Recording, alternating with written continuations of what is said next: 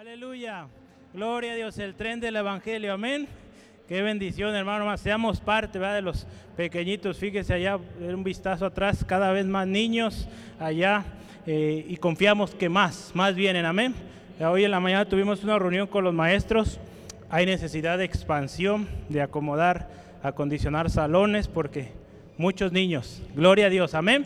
Es la próxima generación, hermano, hermana, y hay que prepararlos. Y hay que no escatimar en ellos, sino al contrario, vamos a invertir en ellos, porque son los que van a seguir el camino, van a seguir extendiendo la palabra de Dios. Amén. Es un gusto verle una vez más. Y hace ratito se me pasó, tenemos de visita también a la mamá de nuestra hermana Laura, la hermana Catarina Reyes. Vaya, levante su manita, hermana.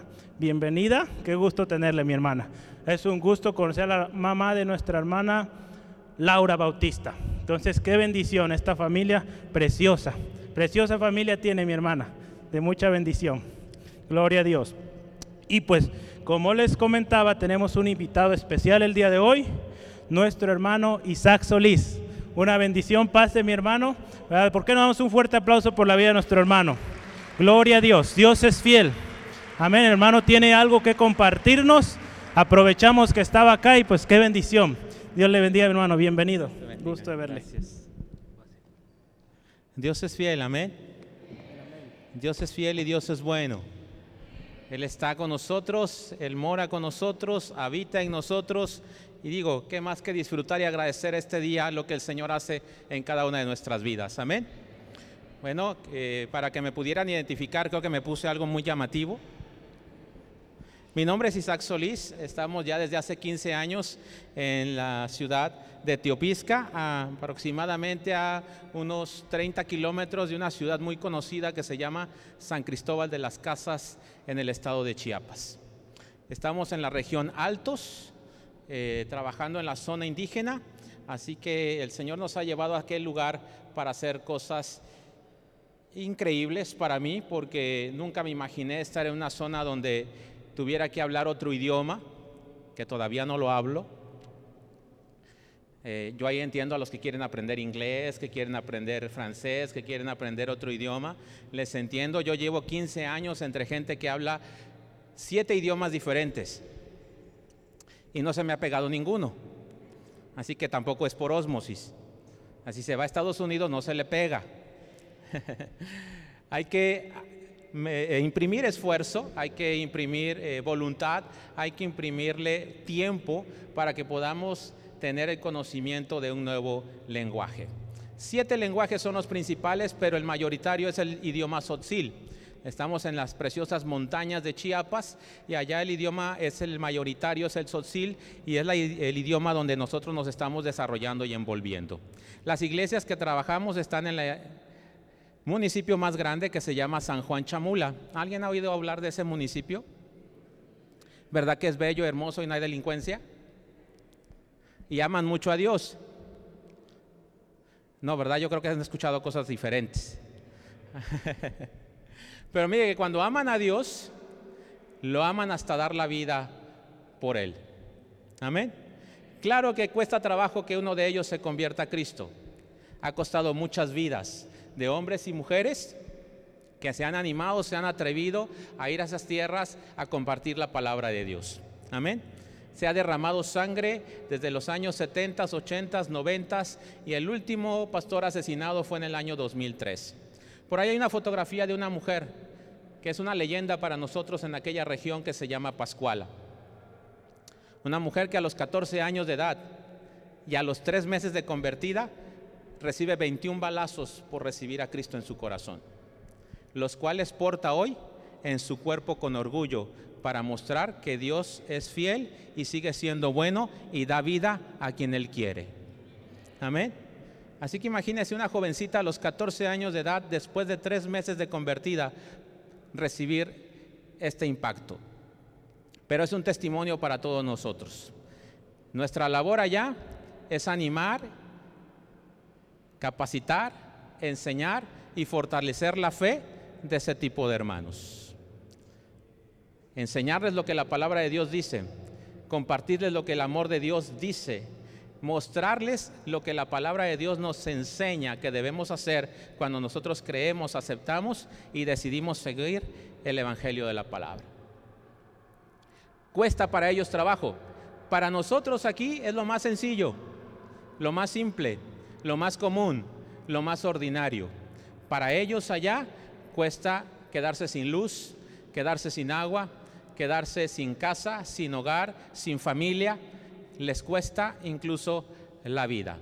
Gracias a Dios, desde el 2003 hasta hoy no se ha sabido de ninguna persona que haya muerto una vez más por manos de gente intolerante al Evangelio. Para nosotros eso es un gran hallazgo.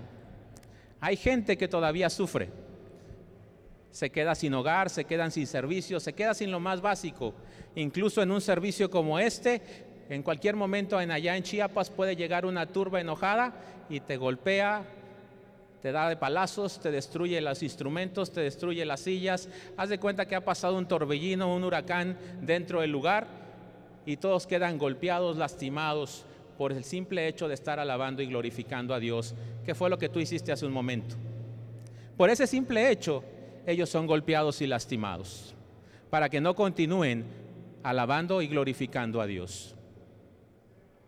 ¿Y sabes qué hacen nuestros hermanos? Simplemente se levantan, se sacuden y se acuerdan cuál fue la última alabanza que cantaron y siguen cantando a Dios.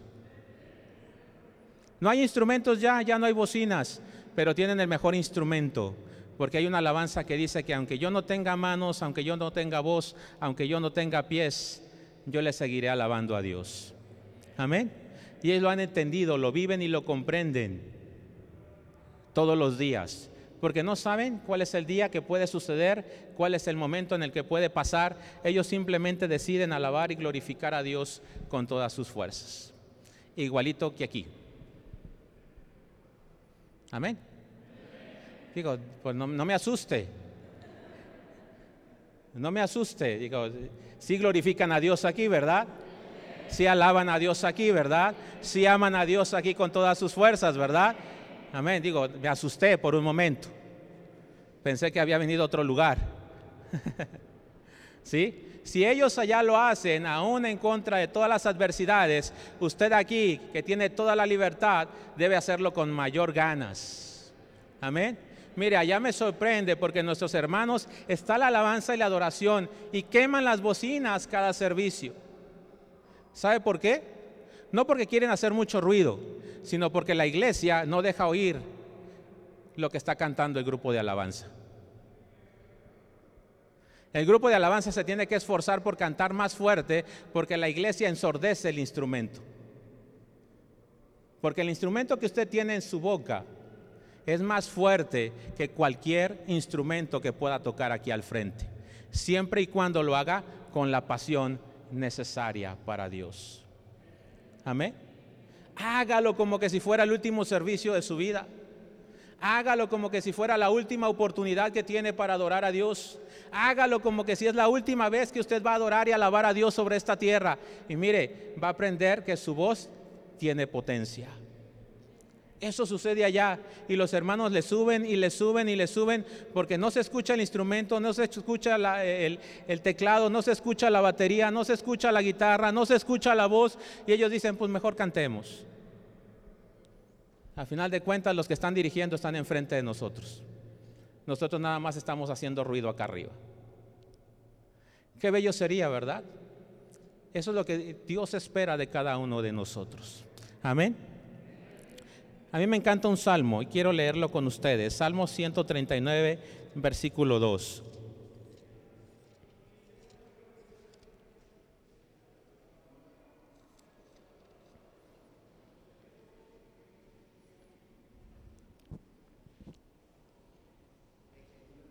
...139, versículo 2.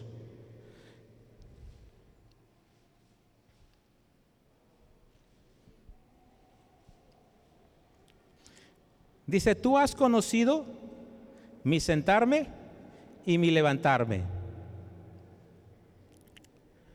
Has entendido desde lejos mis pensamientos. Ese es nuestro Dios. Amén. Ese es nuestro Dios. Tú has conocido mi sentarme y me levantarme. Dios te conoce desde la mañana al anochecer. Y Él ha entendido desde lejos lo que tú piensas. Él ni siquiera necesita estar cercano a ti. Él ni siquiera necesita que tú le clames. Él ni siquiera necesita que tú te acerques a Él. Él ya entiende y conoce tus pensamientos. Ya sabe tus propósitos, ya sabe tus sueños, ya sabe tus anhelos, ya sabe de lo que tú tienes necesidad antes de que tú siquiera lo pienses. Hace 15 años yo no entendía para qué el Señor me necesitaba en un estado donde no hablan la lengua que yo hablo, que no entienden lo que yo hablo Mire, me costó un instituto de tres años ahí en el lugar, enseñando a pastores y líderes indígenas la palabra de Dios, entender y saber de qué manera enseñarles la palabra. Y yo aún así le preguntaba al Señor, ¿para qué me tienes aquí? ¿Para qué me trajiste aquí? ¿Cuál fue tu propósito y tu motivo? Si tú dices que conoces mi sentarme y levantarme y que conoces mis pensamientos, ¿qué hago aquí? Y el Señor me dio una respuesta con la voz de los pastores indígenas y me dijo, pregúntales si ellos ya entienden lo que tú les enseñas. Tres años después, yo me levanto y les pregunto a los pastores y líderes, pastores, ¿Han entendido lo que se ha enseñado durante tres años? Y como todo líder y como todo pastor te dicen, hermano, es una bendición, hermano, la enseñanza que ha traído es maravillosa para nuestras vidas, hemos eh, conocido más y más, hemos eh, leído la palabra, gracias a Dios por tu vida. Le dije, ¿sabe qué? Párenle. Yo no le estoy pidiendo que me digan si lo estoy haciendo bien o lo estoy haciendo mal. A final de cuentas el Señor lo va a mostrar en los frutos que se hagan. Lo que queremos es saber si ustedes lo han entendido. Y creo que todo aquel que se sube a predicar la palabra de Dios es lo que espera que al final del sermón la gente que haya escuchado la palabra de Dios entienda lo que vino a escuchar.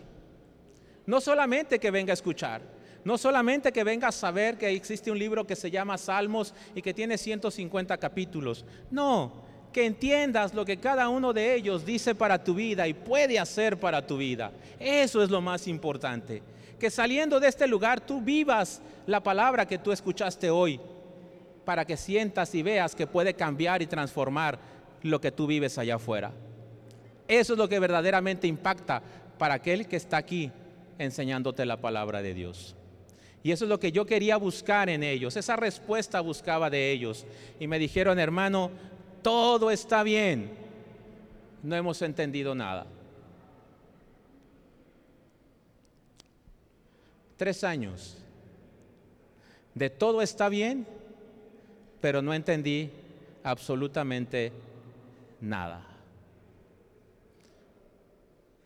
Todo mundo dijéramos, es el peor fracaso, es un gran fracaso, porque después de tres años de estar dando clases, clases, enseñanzas, palabra de Dios, que te diga una persona, no te entendí nada, entonces dijiste tú, ¿qué hice?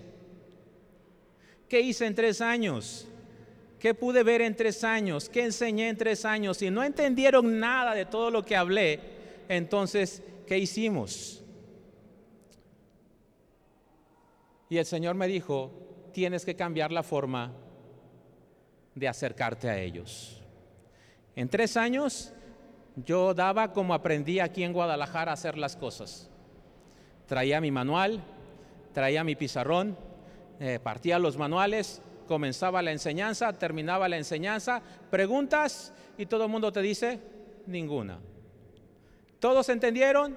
Todos entendimos. Se terminaba la clase y nos íbamos.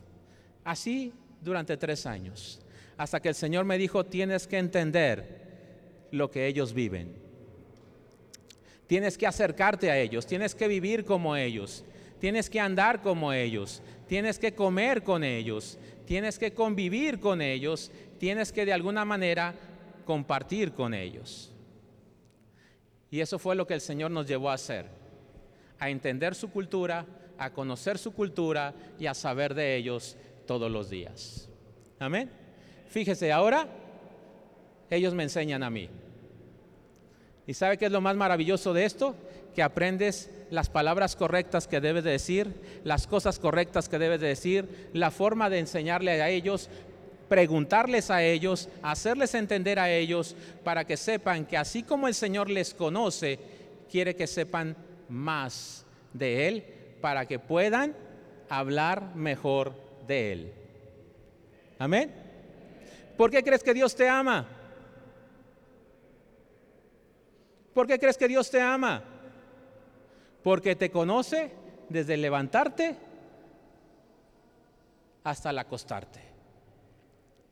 Camina contigo todos los días, come contigo todos los días, trabaja contigo todos los días, va a la escuela contigo todos los días, va donde quiera que tú vayas porque te conoce desde la mañana hasta el anochecer y aún así te ama. Amén. Entonces lo que nosotros queremos invitar a la gente allá en Chiapas a hacer, conoce de Dios así como Él te conoce a ti. Invítale, vive con Él, habla con Él, platica con Él, conversa con Él, ten intimidad con Él. Entre más conozcas de Él, más vas a saber hablar del modo correcto de Él. Y nadie te va a decir que es lo contrario, nadie te va a decir que es mentira, nadie te va a decir que no es verdad, te va a decir que ese es el Dios que tú conoces y Él quiere conocer ese Dios que tú conoces. Porque con seguridad vas a hablar de lo que Él es. Amén. Eso es lo que todos queremos hacer, que entiendan lo que Dios es para cada uno de nosotros. Hay nuevos retos, grandes desafíos, cosas por hacer en Chiapas. ¿Sabe cuál es mi sueño? ¿Sabes cuál es mi llamado que a Dios ha puesto para allá? Hacer un centro integral misionero, donde yo pueda invitar a misioneros de todos los lugares del país a que conozcan la cultura y amen a los de una cultura diferente. ¿Por qué Chiapas? Porque Chiapas tiene todas las culturas mezcladas ahí. San Cristóbal se conoce como la capital cultural del estado de Chiapas. ¿Por qué? Porque tiene todas las idiosincrasias sabidas y por haber en un solo municipio. Tenemos budistas, tenemos islámicos, tenemos musulmanes, tenemos judíos, tenemos brujería, santería, catolicismo y todo lo que usted pueda imaginarse en esa pequeña ciudad de 200 mil habitantes. Cuando usted va al mercado en ese lugar, se encuentra con una cuestión de multicolores y culturas diferentes en un solo sitio. Así que solamente con ir a un solo sitio, usted se impactaría de ver tantas culturas mezcladas en un mismo lugar. Y ninguna de ellas conocen de verdad quién es Dios. Así que necesitamos gente que se anime a decirles, yo conozco al verdadero Dios y te lo puedo mostrar. Amén. Necesitamos de valientes que no les importe una mueca o una cachetada o un golpe para que digan, yo conozco al Dios que puede cambiar tu vida. Y queremos hacer ese centro para que usted vaya y pueda ver la necesidad y diga, yo puedo compartir esta necesidad a la gente que tiene la libertad de alabar, de glorificar a Dios sin ningún problema y ningún impedimento. Animar a aquellos que están sufriendo y que tienen que compartir la palabra en lugares donde les pueden entender y comprender. Mi tarea hoy la he entendido y mi tarea es enseñar a esa gente que tiene otro idioma a cómo compartir la palabra en su propio idioma. Amén. Porque yo no puedo hacerlo. Porque aunque yo me vista como ellos, ellos no me reciben porque no hablo su lengua. Hay comunidades en las que se me cierran las puertas, hay comunidades en las que no me permiten estar ahí, pero si ellos que hablan su propia lengua y cultura conocen de veras a Dios con todas las fuerzas y con todo su corazón y la entienden y entienden la palabra de Dios, podrán hablar con denuedo lo que dice la palabra. Eso es lo que Dios nos ha encomendado. Eso es a lo que Dios nos ha llevado allá. Eso es lo que queremos compartir, eso es lo que queremos enseñar, eso es lo que queremos entregar a esa gente que no tiene un instituto, no tiene un seminario y no sabe más que el 30% de español que tú y yo hablamos. Un gran desafío, pero se puede, porque tenemos al Dios que hace imposibles posibles. Amén. Reciban un saludo de la iglesia en Chamula que es la iglesia que nosotros estamos apoyando en mayor cantidad y en mayor presencia. Y dice en su propio lenguaje, Dios Chabot bendición, que hermano Tag. Dios te bendiga, mi querido hermano. Amén. Ellos dicen cada vez que salimos hacia Guadalajara, saluda a nuestra familia en Cristo, porque sin conocerla sabemos que tenemos hermanos y hermanas que alaban y glorifican a Dios como nosotros lo hacemos cada día. Amén. Así que reciban ese saludo, reciban ese abrazo fuerte de la familia en Cristo. Yo traigo una vestimenta que se llama este, jerga o chuk en el idioma de ellos.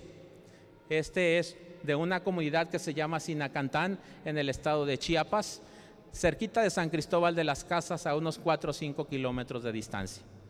Amén. Eh, con ellos también trabajamos y colaboramos y hacemos la obra que Dios nos ha encomendado hacer. Para mí ha sido un gusto y un placer estar aquí, poder compartir con ustedes un poco de lo que estamos haciendo allá.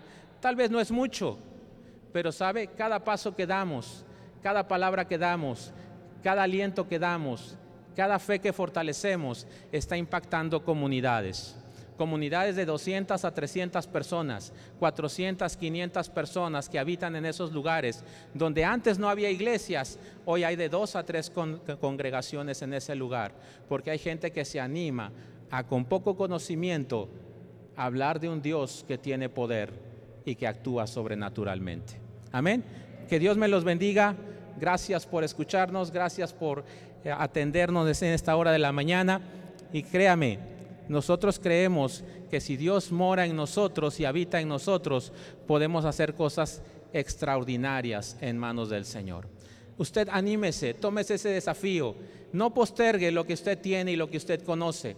Anímese a compartir, anímese a dar, anímese usted a dar a entender lo que usted ha entendido. Usted tiene una verdad preciosa en su vida. Usted tiene una verdad preciosa en su corazón. Y si usted se anima a hablar de ella con toda su pasión y con toda su fuerza, podrá hacer entender a otro que Dios es bueno y poderoso. Amén. Que Dios les bendiga en esta hora. Amén. Dele un aplauso, fuerte, fuerte al Señor. Amén.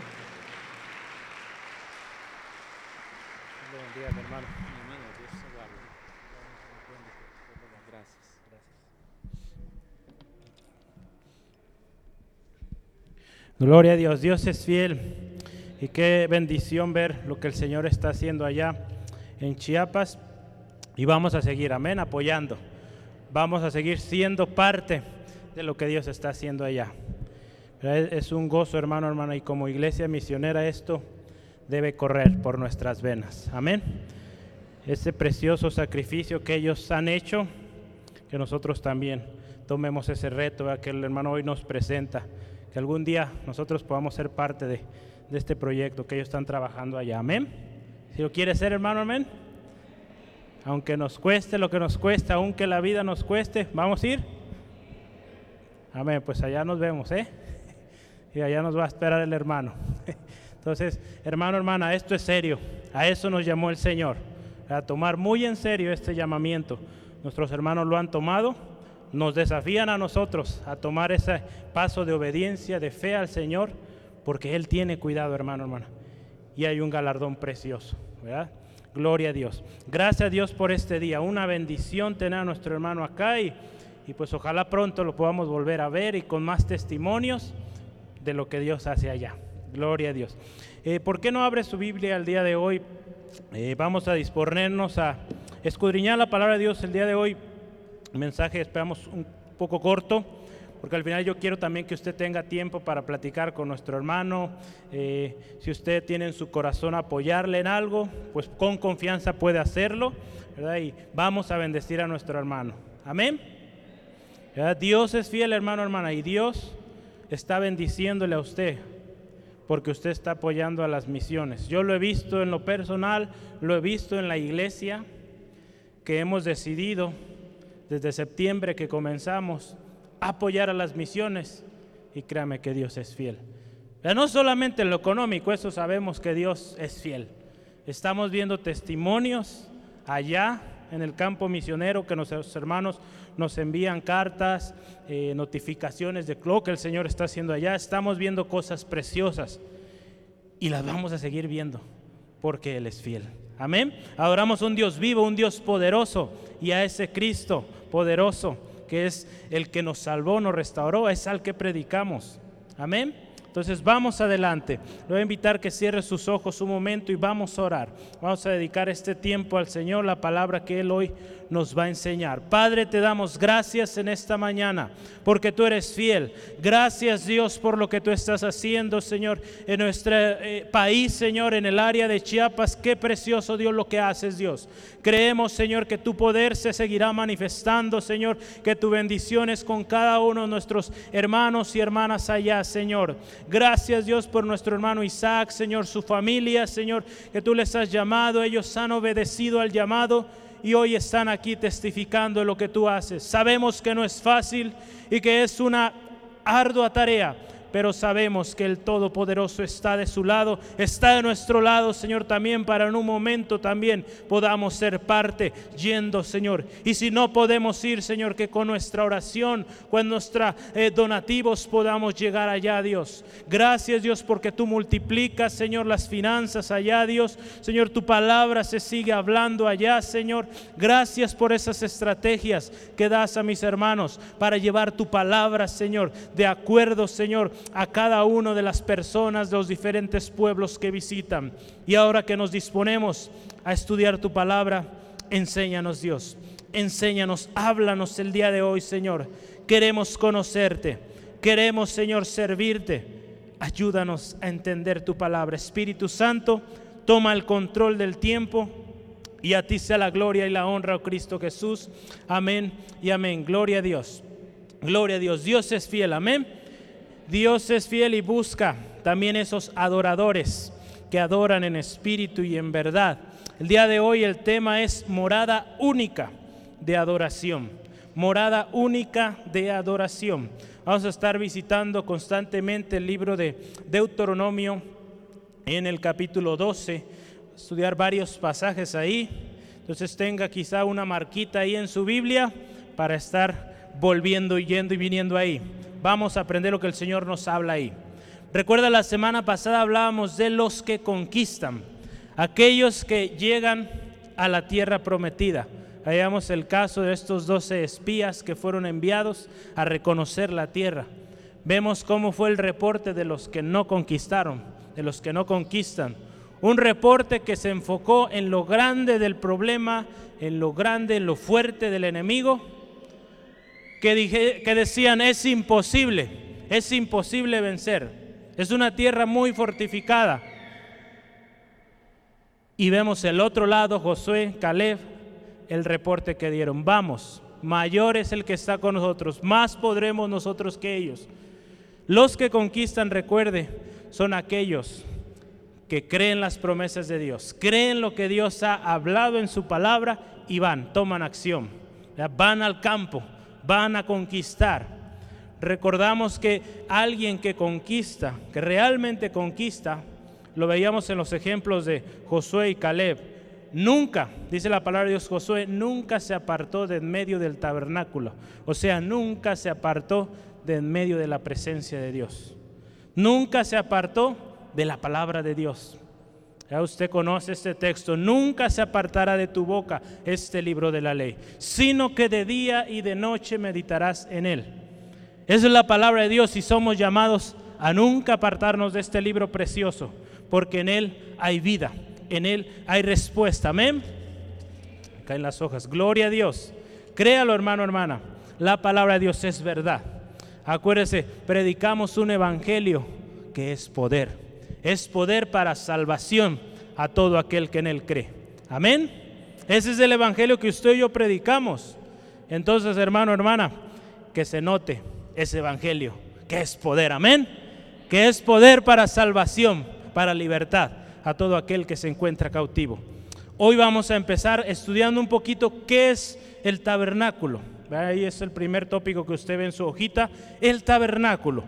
El tabernáculo. Eh, del hebreo básico, eh, la palabra que se usa es mishkan, que significa morada, lugar de morada o habitación o residencia.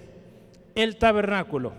En el tiempo de la Biblia, del tiempo de Moisés, el tabernáculo fue establecido como un lugar donde Dios hablaba a su siervo y por consecuente éste iba y compartía el mensaje al pueblo. Era un lugar que representaba la misma presencia de Dios.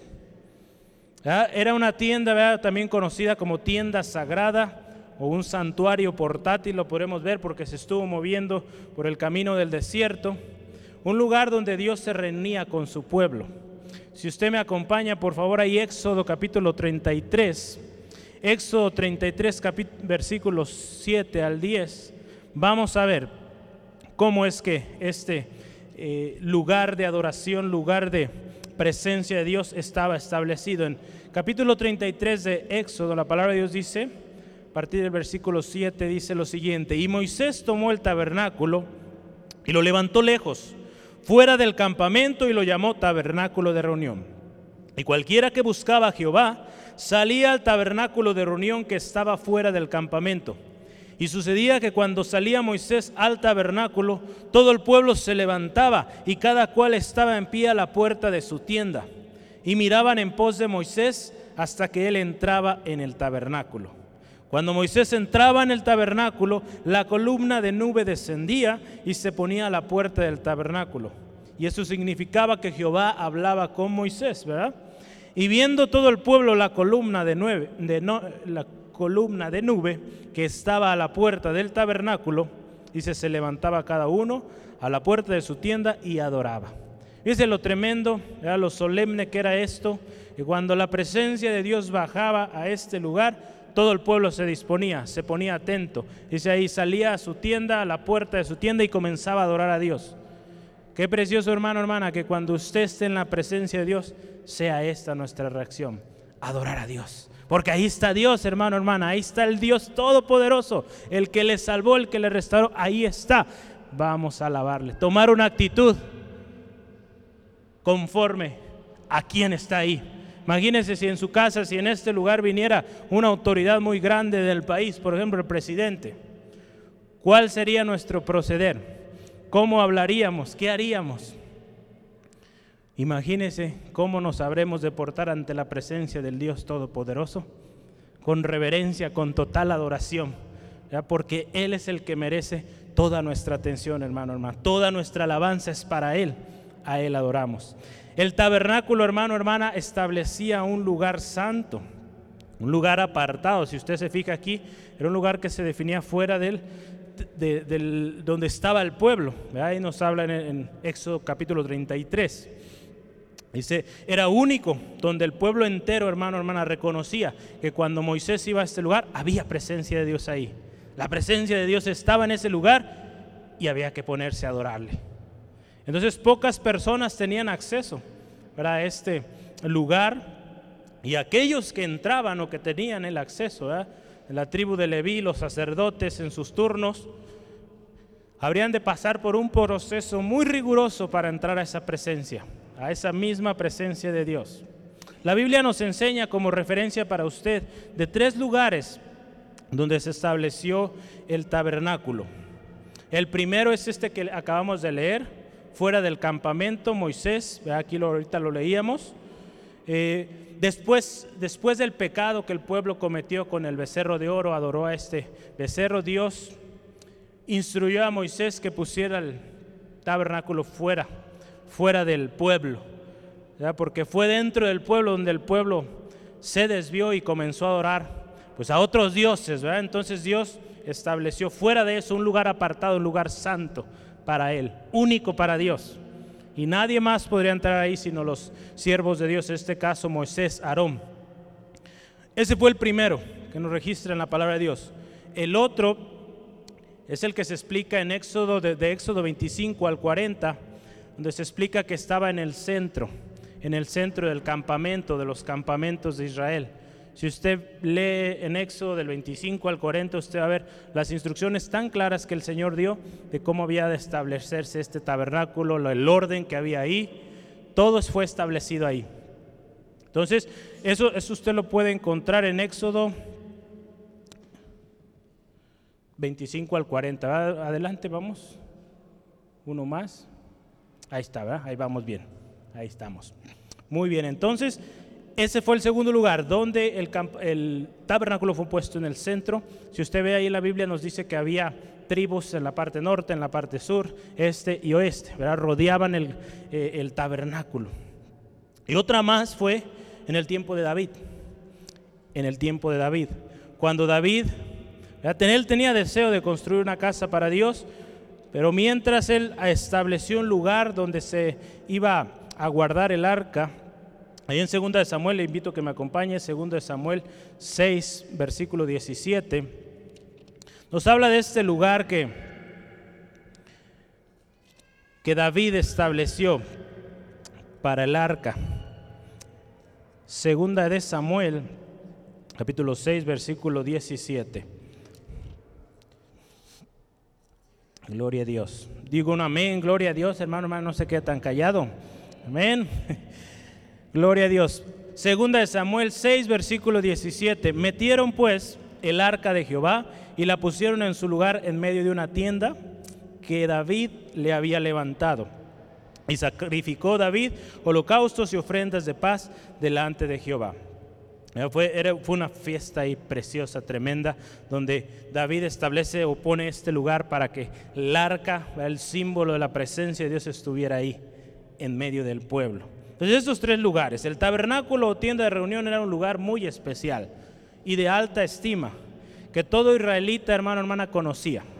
Todo israelita comprendía que ahí era un lugar santo, que ahí era el lugar donde Dios hablaba.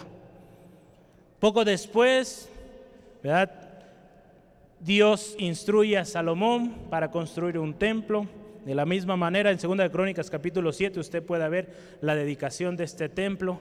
También un lugar especial de tan eh, importante eh, relevancia que había todo un orden establecido para entrar a este lugar, los lugares establecidos para los sacrificios, el lugar santo, el lugar santísimo. Hasta nuestros días, hermano, hermana, para los judíos el templo de Jerusalén tiene mucha importancia y representa el más alto y reconocido lugar porque representa la morada de Dios, representa el lugar donde Dios habla, donde Dios enseña. Hoy en día, hermano, hermana, usted y yo, palabra de Dios nos dice, de ese tabernáculo o lugar de reunión, lo podemos ver si analizamos tabernáculo, lugar de presencia, lugar de morada, lugar de morada de Dios, Podemos ver ese tabernáculo o lugar de reunión como ese lugar donde Dios habita, donde Dios habla, donde Dios ministra, donde Dios revela su voluntad a nosotros. Le voy a invitar que me acompañe en Primera de Pedro, versículo capítulo 2, perdón, versículo 5. El tabernáculo que ahora se encuentra en medio de nosotros y le somos obedientes al Señor, ahí está Él, su presencia ahí está. Primera de Pedro 2, versículo 5. Vosotros también, como piedras vivas, sed edificados como casa espiritual y sacerdocio santo, para ofrecer sacrificios espirituales aceptables a Dios por medio de Jesucristo. Ahora, hermano, hermana, la presencia de Dios habita en medio de aquellos que construyen, edifican esa casa espiritual en sí mismos. Ese sacerdocio santo llamado, ahí habita el Señor. Ahí habita el Señor. Hay una promesa también que usted y yo analizábamos hace algunas semanas. Hay una promesa también que nos habla del tabernáculo que Dios establecerá en medio de su pueblo. Acuérdese, tabernáculo, cuando veamos tabernáculo en la Biblia nos está hablando del lugar donde la presencia de Dios está. En Apocalipsis 21:3 veíamos hace unas semanas de cómo Dios va a establecer, dice ahí, dice, y oí una gran voz del cielo que decía, he aquí el tabernáculo de Dios con los hombres, y Él morará con ellos y ellos serán su pueblo, y Dios mismo estará con ellos como su Dios. Qué precioso hermano, hermana. Un momento cuando todo nuevo, todo lo viejo será historia ya no más, habrá maldad, pecado estaremos en la misma presencia de Dios, este tabernáculo en medio de nosotros, adorando y exaltando al Señor por la eternidad. Ese es el tabernáculo que el Señor quiere establecer cada día en nosotros. Que nosotros eh, seamos esos eh, tabernáculos donde el Señor habita, donde la presencia del Señor habita, donde eh, de nosotros sale esa presencia de Dios. Que la gente, hermano, hermana, a nuestro alrededor pueda ver, pueda palpar lo que usted tiene dentro. La misma presencia del Señor. Amén.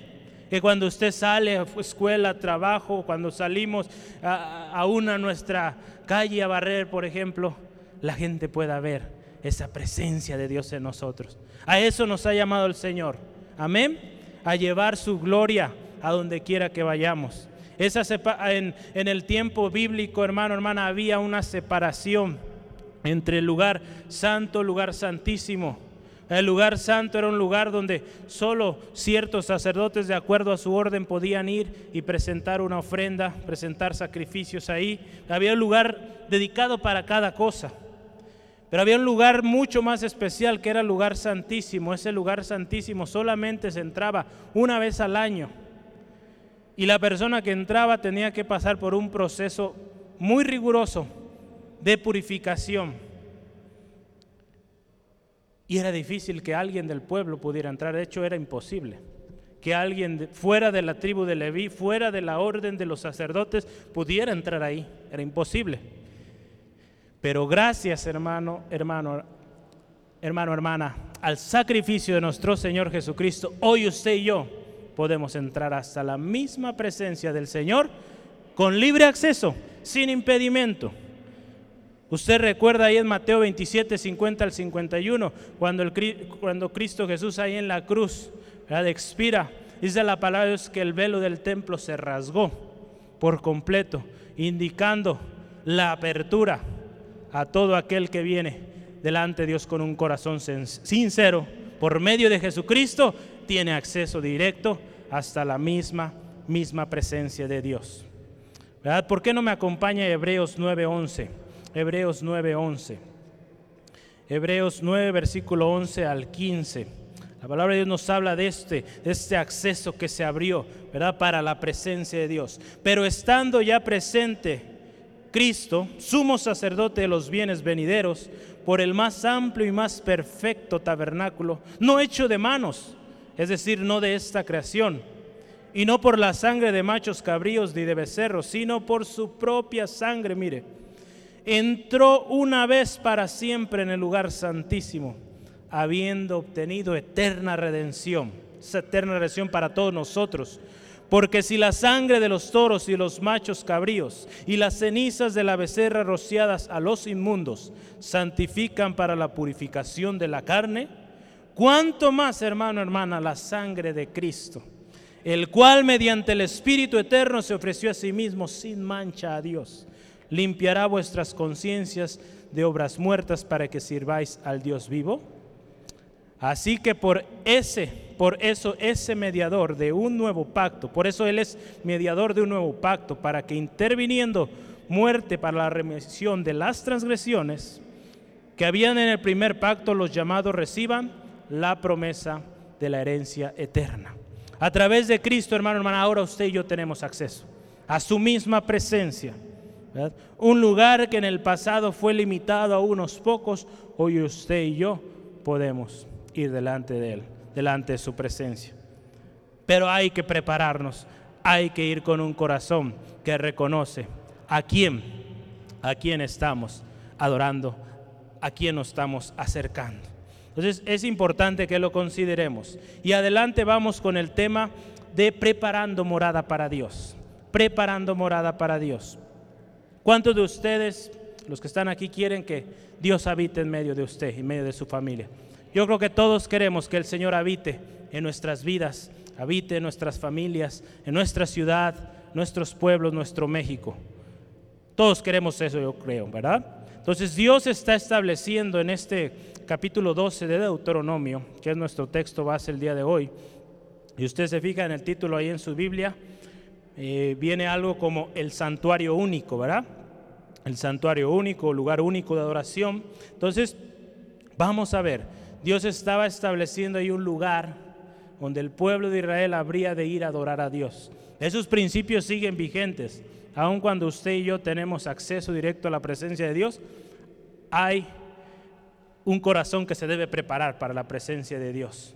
Amén. Y a eso el Señor nos da en su palabra instrucciones de cómo hacerlo. La palabra de Dios ahí en Deuteronomio 2, 12, versículo 1 dice, estos son los estatutos y decretos que cuidaréis de poner por obra en la tierra que Jehová el Dios de tus padres te ha dado para que tomes posesión de ella todos los días que vosotros vivieres sobre la tierra. Ahí va a empezar a dar eh, lineamientos de cómo es que debemos, cuando venimos delante de Dios, acercarnos.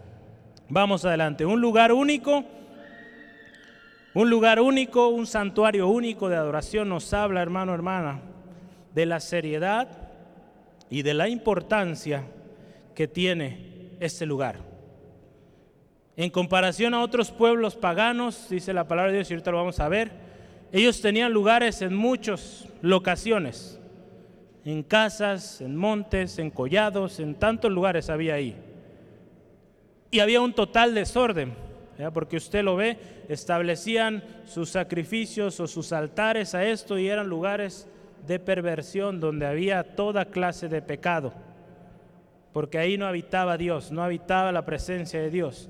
Dios fue muy específico con el pueblo de Israel en las cosas que le eran desagradables y que el pueblo había, fíjese, de erradicar si realmente quería gozar de esa leche y miel que Él les había prometido, de esa tierra prometida. A continuación yo le quiero platicar de algunas de estas cosas que Dios enseñó al pueblo de Israel, cosas que hoy usted y yo vamos a analizar a la luz de la palabra ¿Cómo debemos preparar ese lugar para que Dios habite ahí? ¿Cuántas veces usted y yo vemos nuestros hogares que hay problemas, hay discusiones, unos ambientes muy difíciles, que pues definitivamente la presencia de Dios no está ahí, hermano, hermano. Y yo creo que como decíamos hace un momento, todos queremos que la presencia de Dios esté en medio de nosotros, en medio de nuestra familia. Hay cosas que debemos corregir, hay cosas que debemos limpiar. Amén. Si hermano, hermana, ¿lo cree? Vamos a ver a luz de la palabra esas cosas que el Señor nos llama a limpiar, a erradicar. Primero, vamos a leer ahí en el versículo 3 de nuestro texto, Deuteronomio 12. Derribaréis sus altares y quebraréis sus estatuas y sus imágenes de acera, consumiréis con fuego y destruiréis las sepulturas de sus dioses y raeréis su nombre de aquel lugar. Antes de eso me adelanté, el versículo 2 dice, destruiréis enteramente todos los lugares donde las naciones de vosotros heredaron, perdón, todas las, donde las naciones que vosotros heredaréis sirviendo a sus dioses, sobre los montes altos, sobre los collados y debajo de todo árbol frondoso. Aquí nos habla, vamos a empezar con esto, destruir por completo los lugares donde las naciones sirvieron a otros dioses. Lo primerito que vamos a ver, destruir esos lugares. Nos habla de esos lugares donde se hicieron sacrificios y adoración a otros dioses. Lugares donde hubo perversión, donde hubo inmoralidad, donde hubo toda clase de pecado. Y aquí nos habla sobre montes, collados, ¿verdad? los collados son como esos puntos de conexión entre dos montañas. Imagínense, a veces hay como eh, conexiones ahí, un pequeño elevación entre dos montañas, un collado que conecta dos, dos elevaciones. Y también debajo de todo árbol frondoso. Ya nos habla ahí de estos lugares. En nuestra familia, hermano, hermana, ¿dónde adoraron nuestros antepasados? ¿Dónde adoraron sus padres, sus abuelos, sus bisabuelos más atrás? ¿Dónde adoraron? ¿A qué adoraron? Muchas de esas cosas que nuestros padres adoraron siguen trayendo consecuencias a lo que usted y yo estamos viviendo el día de hoy.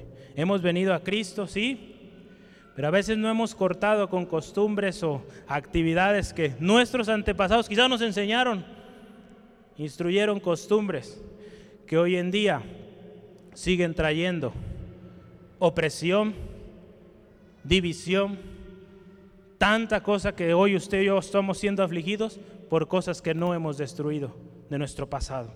Entonces Dios instruía, destruye por completo esos lugares, esos altares, esos lugares que se establecieron. Esos altares, fíjese, porque más adelante viene el segundo, derribar altares, quebrar sus estatuas. Eh, quizá usted dirá, en mi casa no había. Él lo puede decir, en, mi, en la casa con mis padres, pues no había eso.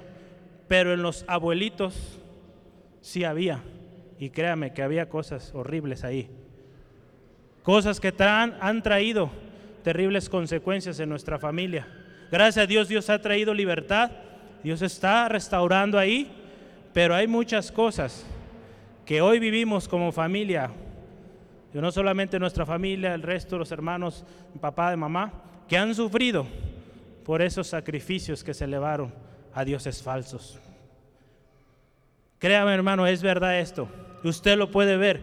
Muchas veces nos preguntamos, ¿por qué estoy sufriendo esto? ¿Por qué? Si yo no hice nada. Hay consecuencias. La palabra de Dios es muy clara. Que la maldad de los padres puede llegar a afectar hasta la tercera, cuarta generación. Y necesitamos, hermano, hermana, si queremos la presencia del Señor habite en nuestro hogar, erradicar todos esos altares. Usted dirá, no hubo lugares de adoración o ello, pero ¿qué, ¿qué, tal un familiar? ¿Qué tal una persona en la cual toda la familia casi casi adoraba? Qué tremendo, ¿eh? Yo le puedo decir, en mi familia hubo un hombre que casi todos adoran y es el abuelo. Este hombre, todos hablan muy bonito de él, nadie habla mal de él.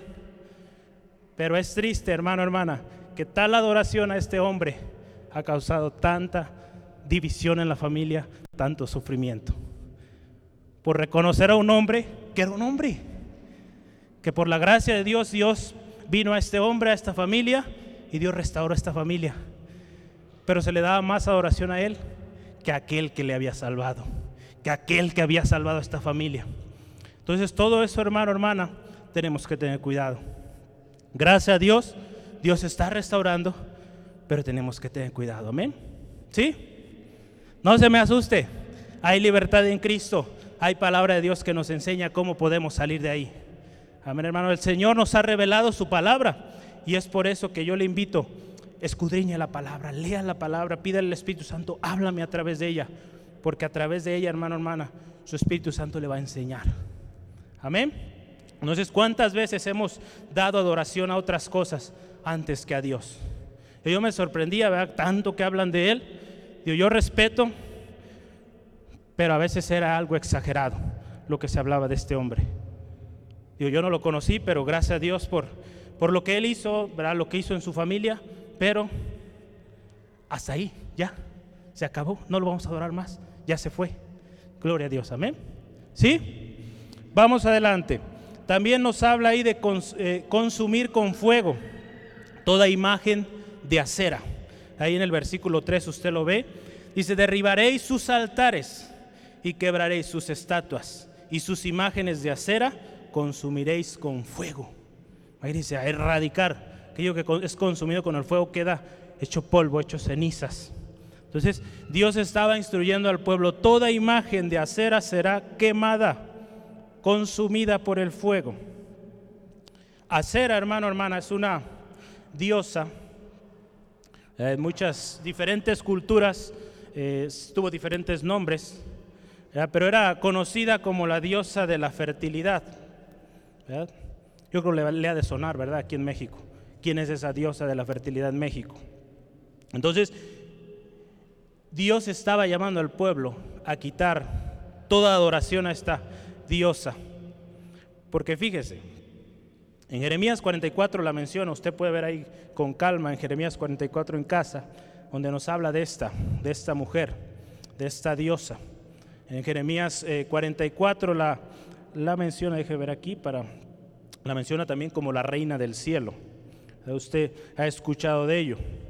Esta diosa, hermano, hermana, nos habla de una cosa que se llama matriarcado, de un matriarcado, en el cual había una gran eh, adoración o reconocimiento a una mujer antes que a Dios.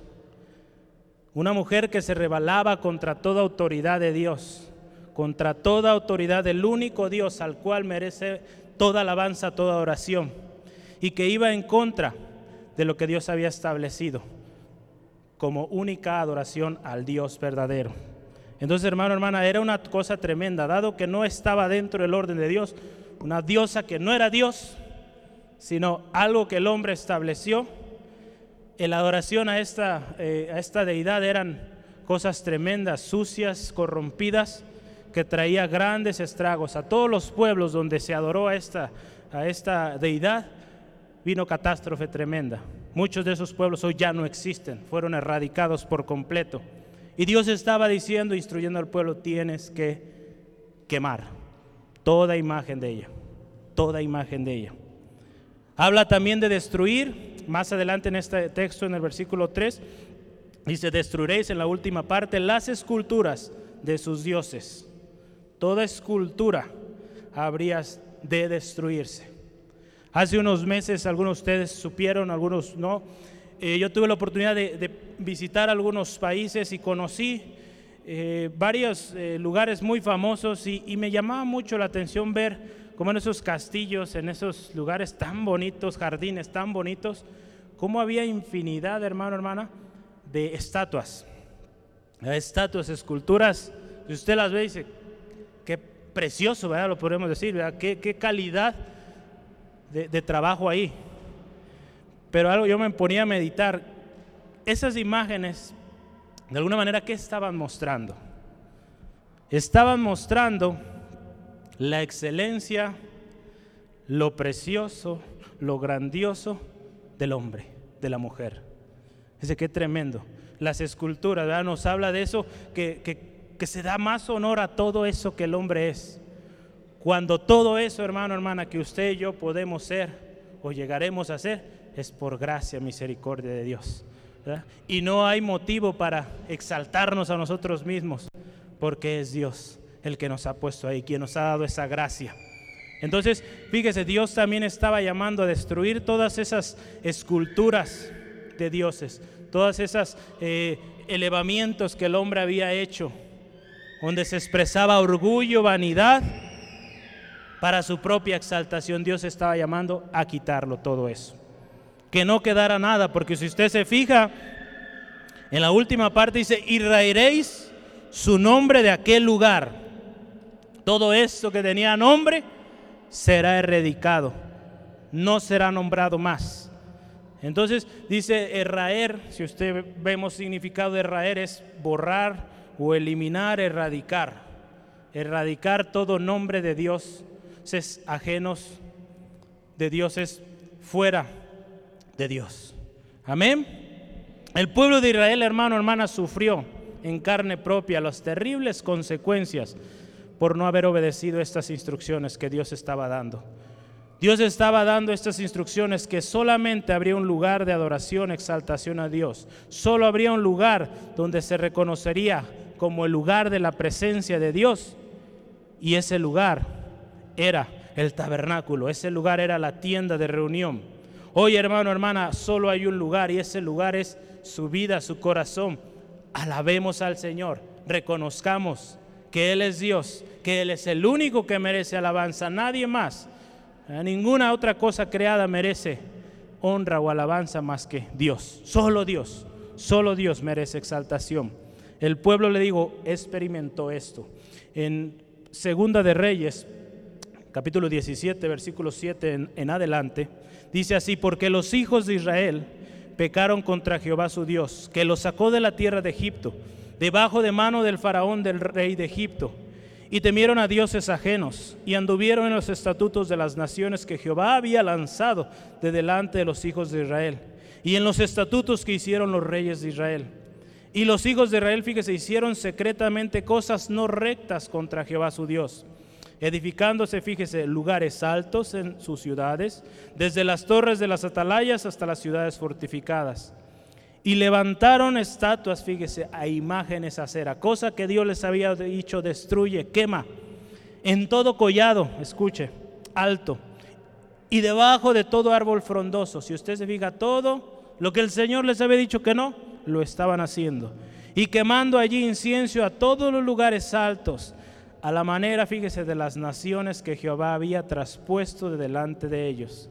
E hicieron cosas muy malas para provocar a ir a Dios. Fíjense, y servían a los ídolos, de los cuales Jehová les había dicho, vosotros no habéis de hacer esto. Y a partir de ahí usted ve el terrible o la terrible consecuencia que vino por desobedecer lo que Dios estableció. Lo que Dios nos enseña en su palabra, hermano, hermana, son principios. Son principios que si usted y yo los llevamos a la obra, los llevamos a la práctica, vamos a ver consecuencias buenas, vamos a ver esa vida abundante en nosotros. Amén. Gloria a Dios. Dice, el hecho, el hecho de no hacer caso a las indicaciones de Dios es motivo, hermano, hermana, de no entrar en su reposo, de no entrar al lugar que Dios quiere que usted y yo estemos. En Deuteronomio 12, versículo 8 y 9 nos habla de esto. Dice, no haréis como todo lo que hacemos nosotros aquí ahora porque dice, cada uno hace lo que bien le parece, porque hasta ahora no habéis entrado al reposo y a la heredad que os da Jehová vuestro Dios. Ya no habían entrado por todas estas cosas que venían cargando. Entonces, hermano, hermana, Dios, Dios quiere establecer ese lugar. Establecer su morada en medio de nosotros. Pero a veces van a existir esos estorbos que no permiten que Dios haga su obra completa en nosotros. Entonces, tenemos que limpiar nuestra casa. Tenemos que limpiar nuestra casa, nuestras vidas, las cosas que estamos haciendo, que hemos hecho por muchos años, tenemos que limpiarlo. Créame, hermano, hermana, que el Señor le va a revelar.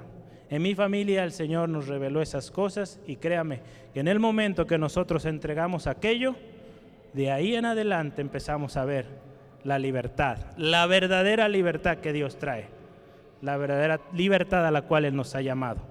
Hay muchas cosas, hermano, hermana, que usted quizá no entiende por qué está pasando. Hay cosas en nuestro pasado, en nuestra familia, que necesitan ser erradicadas. Altares que necesitan ser destruidos. Imágenes que necesitan ser quemadas. Pídale al Señor, hermano, hermana, y Él le va a revelar. ¿Lo cree, hermano, hermana? Él le va a revelar. No se lo digo abuelo, se lo digo porque lo he vivido y lo he visto. He visto cómo el Señor trae vida y trae restauración. No solo en mí, en muchos lo he visto cómo el Señor transforma y restaura. Amén. Entonces Dios quiere que usted sea libre, hermano, hermana, que goce esa vida abundante. Porque muchas veces eh, yo veo su rostro y digo, ¿sabe por qué estará pasando mi hermano, mi hermana? Muchos de ustedes se lo reserva, está bien, pero cada quien es libre de ello. Pero oramos por usted, Señor, revélate a mi hermano, mi hermana. Habla a su corazón y ayúdale a, sentir esa gracia, esa bendición que solamente de ti viene. Porque sí, tenemos a lo mejor por, por tradición, por costumbre, vinimos a Cristo, porque quizá mamá, papá nos trajeron pero hermano, hermana, Él quiere llevarnos a un encuentro personal con Él. Amén, que cada uno de nosotros experimentemos esa presencia misma de Dios en nosotros. Amén. Gloria a Dios. El lugar donde Dios habita. Ahora vea usted cómo es el lugar donde Dios habita. En nuestro texto nos habla de ello, donde Dios habita. Ahora fíjese, el lugar donde Dios habita, ya veíamos hace unos momentos, es un lugar santo y por, por consiguiente todo aquel que viene a Él tendrá que venir así, con una actitud de reconocimiento, de santidad, de sumisión completa y respeto a su presencia. Dios, hermano, hermana, habita donde hay, donde hay esto que usted y yo estamos analizando el día de hoy. El lugar donde Dios pone su nombre, o sea, el lugar de su pertenencia, es único, hermano, hermana. Y es un lugar que, fíjese, es establecido por Dios y no por el hombre. Por Dios, no por el hombre. Porque todos esos pueblos paganos ponían lugares aquí y allá. Veo cuántas veces hombres que llevaron o hicieron sacrificios cuando Dios no lo indicó y vino un juicio tremendo. Ya tenemos el ejemplo de Saúl. Se adelantó a ofrecer el sacrificio y fue su ruina, una desobediencia que le causó el reinado, que le causó su misma vida. Entonces en Deuteronomio 12, versículo 3, vamos a ver esto. Ahí dice la palabra de Dios. Perdón, Deuteronomio 12, versículo 3, ¿verdad? Dice ahí. Bueno, la última parte nos habla de raer el nombre o de aquellos dioses, ¿verdad? En aquel lugar versículo 4, si lo vemos, dice, no haréis así a Jehová vuestro Dios, sino que fíjese el versículo 5 ahí, que el lugar que Jehová vuestro Dios escogiere de entre todas vuestras tribus para poner allí su nombre, para su habitación, ese buscaréis y allí iráis. A ese lugar que Dios estaba estableciendo, a ese lugar habría de ir el pueblo, a ese lugar habrían de dirigirse. Versículo 13, versículo 14 dice, cuídate de no ofrecer tus holocaustos, fíjese, en cualquier lugar que vieres, sino que en el lugar que Jehová escogiere. En, un, en una de tus tribus, allí ofrecerás tus holocaustos y allí harás todo lo que yo te mando. Entonces Dios está estableciendo un lugar y en ese lugar había de adorarse a Dios. ¿Si lo cree? Un lugar, fíjese, donde Dios habita, es el que habremos, dice ahí la palabra de Dios, de buscar y permanecer ahí. Ahí en Juan capítulo 15 nos habla de esto. Vamos a ir a Juan capítulo 15, versículo 4 y 5. La palabra de Dios nos dice así, permaneced en mí y yo en vosotros. Como el pámpano no puede llevar fruto por sí mismo si no permanece en la vid Así tampoco vosotros, si no permanecéis en mí, yo soy la vid, vosotros los pámpanos. El que permanece en mí y yo en él, este lleva mucho fruto, porque separados de mí, nada podréis hacer. Separados de su presencia, separados del lugar donde Dios habita, nada podemos hacer. Usted y yo lo hemos quizá experimentado. Cuando nos hemos apartado de la presencia de Dios, nuestra vida se convierte en un caos completo, ¿verdad? No podemos avanzar porque nos hemos alejado de la misma presencia de Dios. El lugar donde Dios habita es un lugar donde podemos ir y ofrecer alabanza y adoración también. Toda ofrenda para Dios puede y debe ser elevada ahí, en ese lugar donde Dios habita. Ahí vemos ahí en el versículo 6 de nuestro texto, era un lugar donde dice la palabra de Dios que habían de ofrecer sacrificios. Si se fija, dice, eh, en el versículo 6 comienza así, y allí llevaréis vuestros holocaustos, vuestros sacrificios, vuestros diezmos, la ofrenda elevada de vuestras manos, vuestros votos, fíjese, sus compromisos con Dios, vuestras ofrendas voluntarias, las primicias de vuestras vacas y de vuestras ovejas, todo hermano, hermana, debería ser ahí en ese lugar, el lugar de su presencia. En ese lugar también dice ahí podíamos comer y disfrutar de las bendiciones dadas por Dios. Cuando usted y yo vivimos en la presencia de Dios, usted y yo podemos disfrutar de la bendición que Dios trae a nosotros. el versículo 7 de nuestro texto dice, y comeréis allí delante de Jehová vuestro Dios, y os alegraréis vosotros y vuestras familias en toda obra de vuestras manos en la cual Jehová tu Dios te hubiere bendecido. Es en la presencia de Dios, hermano, hermano, de usted y yo disfrutamos plenamente eso que Dios nos da. Amén. Entonces también es un lugar donde podremos disfrutar. Y hay libertad también, hermano, hermana. En donde Dios habita hay libertad. Hablábamos de hace un momento de todas esas cosas que han limitado o que no nos permiten avanzar si usted y yo estamos en la presencia de Dios, si la presencia de Dios habita en nuestras vidas, en nuestras familias, hay libertad de todo yugo, de todo yugo de esclavitud, porque la presencia de Dios está ahí. En Levítico capítulo 26 nos habla de esta libertad que vendría al pueblo de Israel si obedecía. Versículo 11 al 13 de Levítico 26, la palabra de Dios nos dice, así. El año, perdón, estamos en Levítico 26, ¿verdad? Estoy uno antes, 26, 11, 11 al 13. Y pondré mi morada en medio de vosotros y mi alma no os abominará. Y andaré entre vosotros y yo seré, fíjese, vuestro Dios. Y vosotros seréis mi pueblo. Yo Jehová vuestro Dios que os saqué de la tierra de Egipto para que fueses, para que no fueseis sus siervos. Todo yugo fue destruido. Y rompí las coyundas de vuestro yugo y os he hecho andar con el rostro erguido. Con el rostro erguido, sabiendo que usted es libre, que su familia es libre, cuando la presencia del Señor habita en medio de nosotros. ¿Verdad? Un lugar, hermano, hermana, como lo leíamos, es un lugar de alegría donde nos alegraremos, donde hay provisión. Y dice ahí la palabra de Dios en Deuteronomio 12, no solo ustedes, no solo usted, sino su familia, dice ahí, habrá alegría junto con su familia, o sea, la bendición llega hasta su familia, la libertad puede llegar hasta su familia. Entonces es donde Dios nos muestra la bendición de aquello que nuestras manos trabajan. Ah, dice ahí, la obra de nuestras manos será bendecida cuando la presencia de Dios está ahí.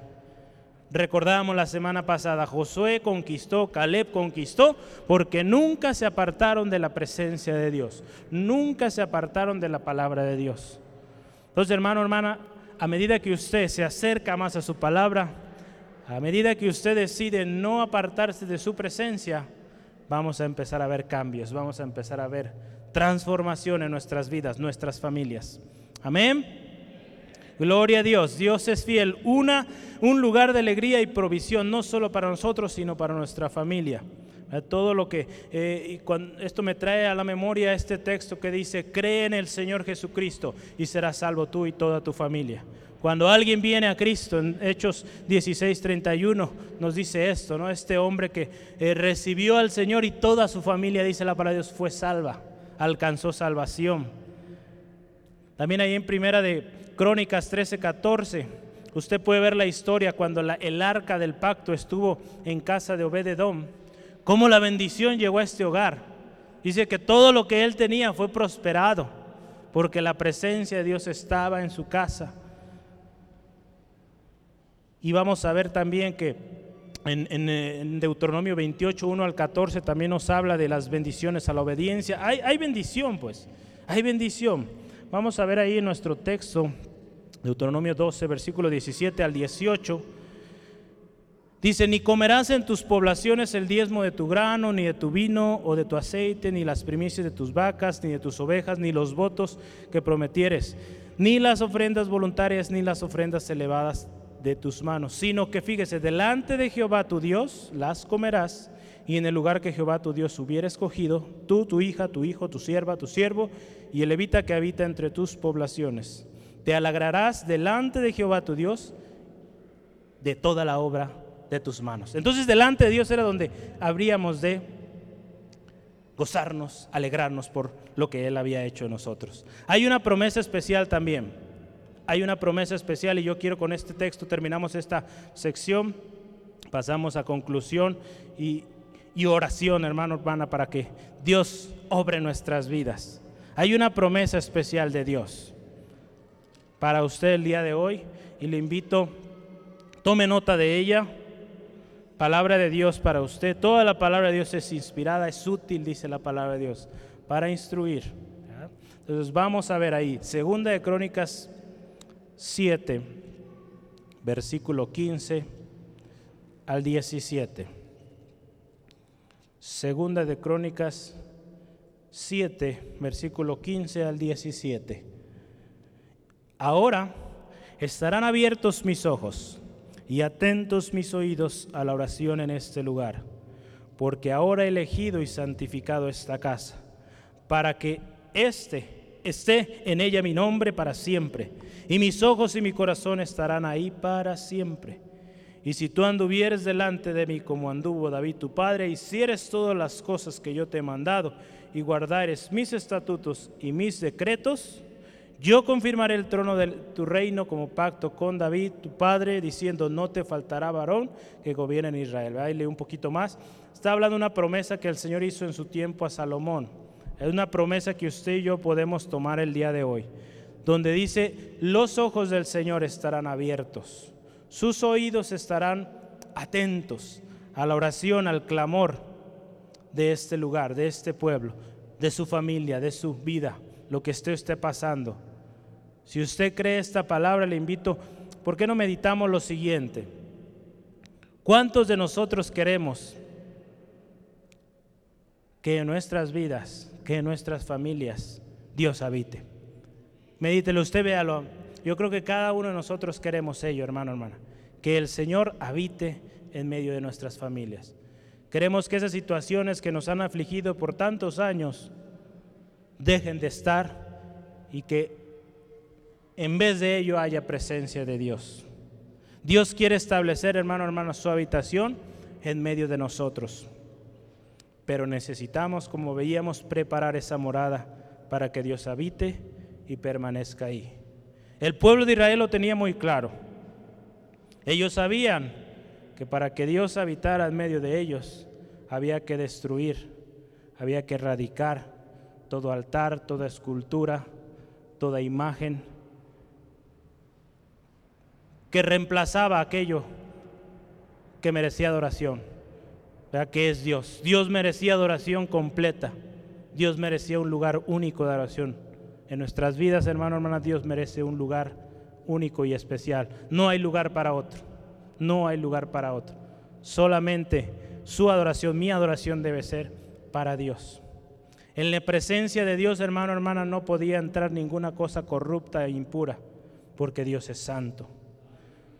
Gracias a Dios y gracias a nuestro Señor Jesucristo, por medio de su obra en la cruz del Calvario, usted y yo somos santificados y ahora usted y yo podemos tener acceso a la presencia de Dios, porque en Cristo somos limpios, somos transformados. Amén. Pero para poder recibir esos beneficios de la bendición de su presencia, habremos, fíjese, de limpiar nuestra casa, empezando desde nosotros mismos, cosas que en nuestra familia tienen que erradicarse, tendremos que empezarlo a hacer. Hermano, hermana, ¿está limpia nuestra casa? Es un lugar donde Dios puede habitar. Medítelo en su casa, digo, en su vida, en su familia, en su casa. ¿Está limpia? Es un lugar donde Dios puede habitar. ¿Cómo está nuestra relación con Dios? ¿Habita Dios en su vida? Tantas veces hemos dicho, soy cristiano, pero realmente el Señor habita en nosotros. Una vida que vive en la presencia de Dios refleja, hermano, hermana, refleja, se, no, se notan cambios. ¿Cómo está nuestra familia? ¿Está la presencia de Dios en nuestra familia? Hermano, hermana, hay oportunidad. Dios hoy nos está llamando a ir, humillarnos delante de Él para que Él habite entre nosotros. ¿Por qué no cierra sus ojos un momentito? No se me distraiga. Le voy a leer una palabra de Dios en Segunda de Crónicas. Usted cierre sus ojos y, escuche lo que dice la palabra de Dios. Recuerde, todos queremos y estamos en común acuerdo que queremos que la presencia del Señor habite en nuestras vidas, habite en nuestras casas. Yo creo que todos aquí lo queremos. Entonces yo le invito a que ponga mucha atención. Usted ya vio qué necesitamos hacer. Hay cosas que tenemos que limpiar. Quizá no fue su culpa, sus padres lo hicieron, quizás si es su culpa, usted lo hizo, fue parte de ello. Hoy el libertador está aquí, hoy el que puede dar vida, puede restaurarle, está aquí. La palabra de Dios dice, si, si se humillare mi pueblo sobre el cual mi nombre es invocado, y oraren y buscaren mi rostro, y se convirtieren de sus malos caminos, entonces yo iré desde los cielos y perdonaré sus pecados y sanaré su tierra. Ahora estarán abiertos mis ojos y atentos mis oídos a la oración en este lugar, porque ahora he elegido y santificado esta casa, para que eh, esté en ella mi nombre para siempre, y mis ojos y mi corazón estarán ahí para siempre. Gloria a Dios, Dios quiere, hermano, hermana, establecer ese lugar de su morada en usted. Él quiere establecer ese tabernáculo en usted, en mí, en cada uno de nosotros, en nuestras familias, hermano, hermana, en nuestra ciudad, en nuestra iglesia, en nuestro país, hermano, hermana. Usted vea hermano nos platicaba lo que sucede allá en Chiapas. Imagínense qué precioso, hermano, hermana, en las condiciones que nuestros hermanos se encuentran a veces y cómo aún las inclemencias, la presencia de Dios se derrama de manera preciosa, hermano, hermana. Y cuántas veces nosotros con toda la comodidad del mundo, hermano, hermana, estamos con una actitud apática a la presencia de Dios, una actitud irreverente, descuidada ante la misma presencia de nuestro Dios. Hermano, hermana, esto es un llamado a reconocer ese lugar único. Cuando hablamos de esta palabra único, hablamos de un lugar especial, un lugar que merece respeto, honra.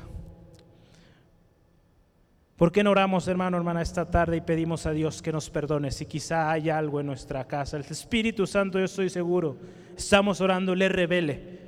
Y yo le animo, pídale, Espíritu Santo, háblame, revélame cuáles son esas cosas que yo necesito limpiar en casa, que necesito limpiar en mi vida, para que tu presencia habite por completo en nuestra casa.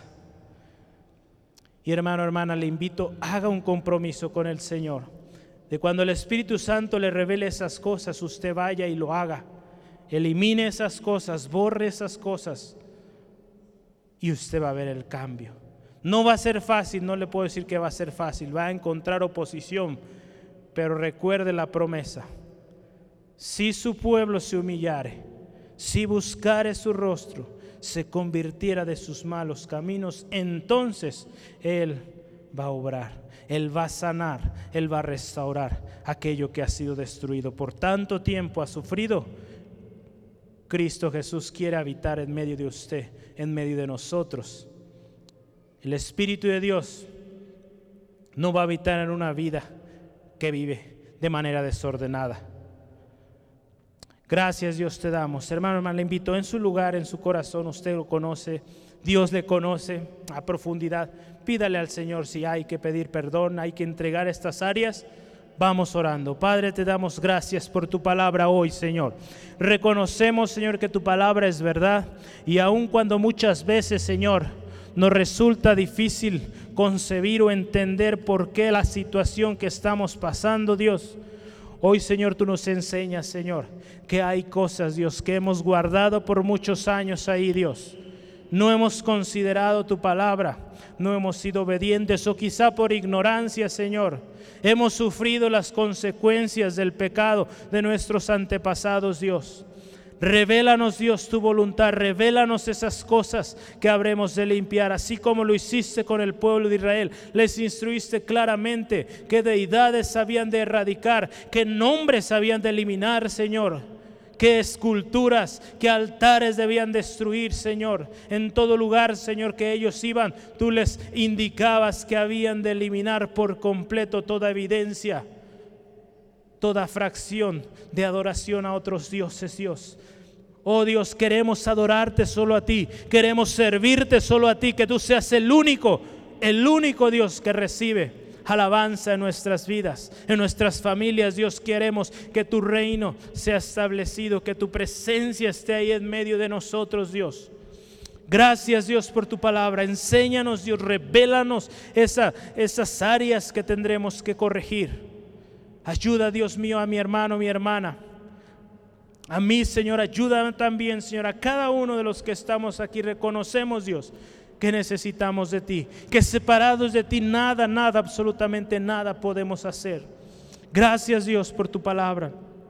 Hermano, hermana, siga orando, eleve su voz. Si usted gusta, puede ponerse de pie ahí en su lugar como guste. Yo hoy quiero también, hoy también quiero invitar a aquellos que nos visitan hoy por primera vez, aquellos que hoy han escuchado este mensaje. Y quizá usted se preguntará, ¿qué es esto que este hombre está hablando hoy? yo quiero decirle eso que usted ha escuchado hoy es palabra de Dios. Palabra de Dios. Palabra de Dios que puede ser para salvación para usted. Dios sabe por lo que usted ha pasado, por lo que usted ha vivido. Y hoy Él está aquí. El Espíritu Santo está aquí. El Salvador, Jesucristo está aquí. Hoy Él está llamando. Está llamando a la puerta de su corazón. Él quiere habitar ahí. Hoy hablamos de ese tabernáculo donde Dios habita. Dios quiere que usted sea también un lugar donde Dios habita. Usted escuchó de los beneficios, las bendiciones que hay cuando usted, cuando usted tiene a Dios en su corazón, cuando Dios habita, cuando la presencia de Dios habita en su vida, en su corazón. Yo le invito, amigo, amiga, que usted viene por primera vez. Usted también puede gozar de esa presencia. Usted también puede gozar de la misma presencia de Dios en su vida, en su familia, en su negocio, en sus planes, su futuro. Él puede ser quien le ayude a salir adelante. No necesita más no necesita buscar más. Hoy el Salvador está aquí para darle vida, vida en abundancia. Solo Cristo, solo Cristo puede darle esa vida que usted ha anhelado. Cristo Jesús le dice, he aquí, yo estoy a la puerta y llamo. Si alguno oye mi voz y abre la puerta, entraré a él y cenaré con él y él conmigo. Fíjese qué precioso cuando usted abre su puerta, la puerta de su corazón, de su vida, a Cristo Jesús, Él entra. Él entra a su vida. Él cena con usted y usted con Él. Nos habla de una relación que se forma entre usted y el Señor Jesucristo. Una relación especial que cambiará por completo su vida. Cambiará por completo todo aquello que usted ha vivido y usted ha sufrido, ha buscado de muchos lugares, el día que usted viene a Cristo, todo cambia. Porque ahora usted tiene una esperanza viva. No un caso perdido, sino que ahora usted es un caso ganado por aquel que lo llevó todo en la cruz del Calvario. Hoy ese Salvador está llamándole y le invito, le acepte, le acepte. Hoy es el día, mañana podrá ser ya muy tarde. Nadie le asegura que usted quizá pueda salir de este lugar. Hoy el Salvador está aquí. Le invito, ¿por qué no? Nos acompaña y oramos juntos. Amigo, amiga, esto es para usted. Dios le conoce. Yo quizá no le conozco, pero hay alguien que le conoce. Hay alguien que ha visto su sufrimiento. Hay alguien que conoce lo más profundo de su corazón. Aquello que usted no ha contado a nadie. Hay alguien que lo sabe y que quiere ayudarle. Sea lo que sea hay alguien que le pueda ayudar y ese es Cristo Jesús. ¿Por qué no lo invita a su corazón? Yo le invito, acompáñenos con esta oración, oremos juntos. Créalo de todo corazón y va a ver los cambios en su vida. Ore con nosotros. Oh Dios, reconozco Reconozco que te necesito. Reconozco que he buscado en muchos lugares la respuesta. Reconozco que he buscado mil maneras. He tratado de hacerlo aún a mi manera y no he podido. He buscado en lugares que no me han ayudado. He buscado en lugares y lo que he recibido es más dolor, más sufrimiento. Hoy Dios yo quiero acercarme a ti. Hoy Dios yo quiero acercarme a esa presencia donde tú habitas ese lugar donde hay bendición, ese lugar donde hay paz, hay tranquilidad para mi vida. Enséñame Dios, yo quiero estar contigo. Hoy reconozco que he fallado, que he pecado, que he ofendido todo aquello que tú estableciste al principio. Reconozco que soy pecador y reconozco que solamente Cristo, solo Cristo puede darme vida. Te acepto Jesús como mi único y suficiente Salvador. Sé el Señor de mi vida. Habita en mí, habita en mí y ayúdame a de ahora en adelante llevar una vida que agrada, que agrada tu nombre. Ayúdame a eliminar todas esas cosas que te ofenden, a todas esas cosas que te ofenden, Señor, ayúdame. Ayúdame Dios. Quiero, quiero conocerte más. Gracias Cristo Jesús por la obra. Acepto los beneficios de tu sacrificio en la cruz del Calvario. Acepto ese beneficio. Acepto que por medio de ti, Cristo Jesús, y solo por ti, hoy yo tengo acceso a la misma presencia del Dios Todopoderoso. Amén, amén. Gloria a Dios. ¿Por qué nos ponemos de pie y juntos alabamos al Señor, hermano, hermana? Hermano, hermana, el Señor ha escuchado su oración y créame que Él es fiel. Él cumplirá su parte. Si usted es fiel, si usted eleva ese, ese agradecimiento a Dios cada día en su presencia, Él va a habitar ahí.